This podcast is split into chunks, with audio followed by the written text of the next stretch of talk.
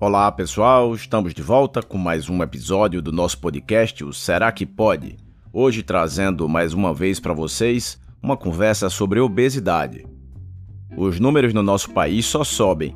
De acordo com a pesquisa do IBGE, que foi publicada em outubro deste ano, a prevalência de sobrepeso e obesidade no Brasil aumentou, hoje acometendo cerca de 60,3% da nossa população.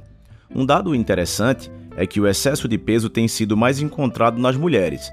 62,6% delas estão acima do peso, enquanto o número entre os homens é de 57,5%. Considerando somente o excesso de peso, que já se enquadre na faixa de obesidade, os dados mostram que a prevalência mais que dobrou nos últimos 20 anos. São números que preocupam demais, e a impressão que dá é que a própria população parece não se preocupar. Muitos se enquadram nessas situações e não têm feito nenhum tipo de movimento para mudar essa condição, mesmo com tanta informação disponível sobre todas as complicações que o excesso de gordura pode nos trazer. Existem até pessoas obesas que, infelizmente, se acham saudáveis. Mas e aí, será que a gente pode considerar algum obeso como saudável?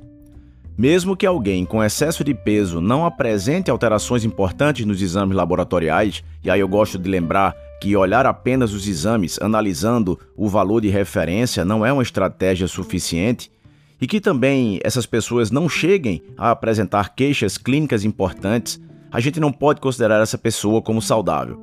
A obesidade é uma doença séria, muitas vezes encarada apenas como uma situação que foge de padrões estéticos impostos atualmente, mas é algo que vai muito além disso.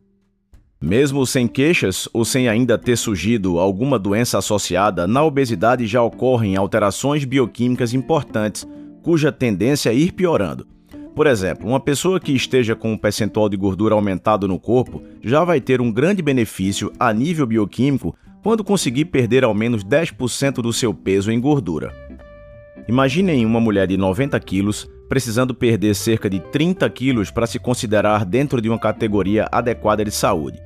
Se ela vier a perder 9 quilos de gordura, ela já colhe vários frutos, mesmo que isso nem seja metade do que precisava perder. Mas é um primeiro passo e um passo muito importante.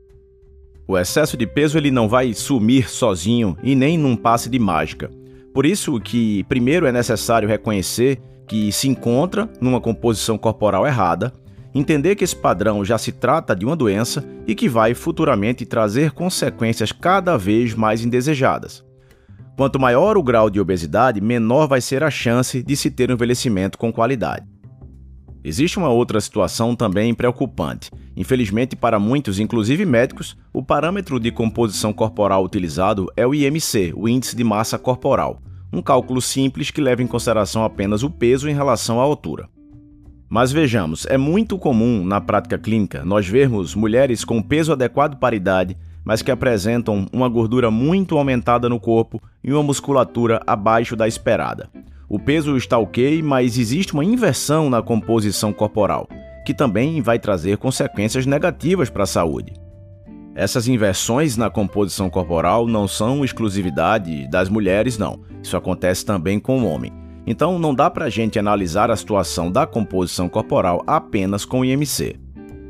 O que é importante de verdade é entender que o excesso de gordura corporal é incompatível com a manutenção da saúde e com a vida mais longeva. A obesidade vai bem além de descuido com o corpo ou com a beleza. Muitas pessoas nessa situação se encontram acomodados, sim, é verdade, mas também se encontram meio perdidos, sem nem mesmo conseguirem encontrar um caminho por onde começar. E aí uma ajuda multidisciplinar se faz muito necessária, porque às vezes não é uma situação de não querer mudar, e sim de não estar conseguindo.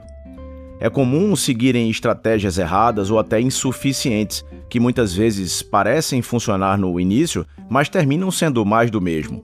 Inclusive estratégias alimentares erradas.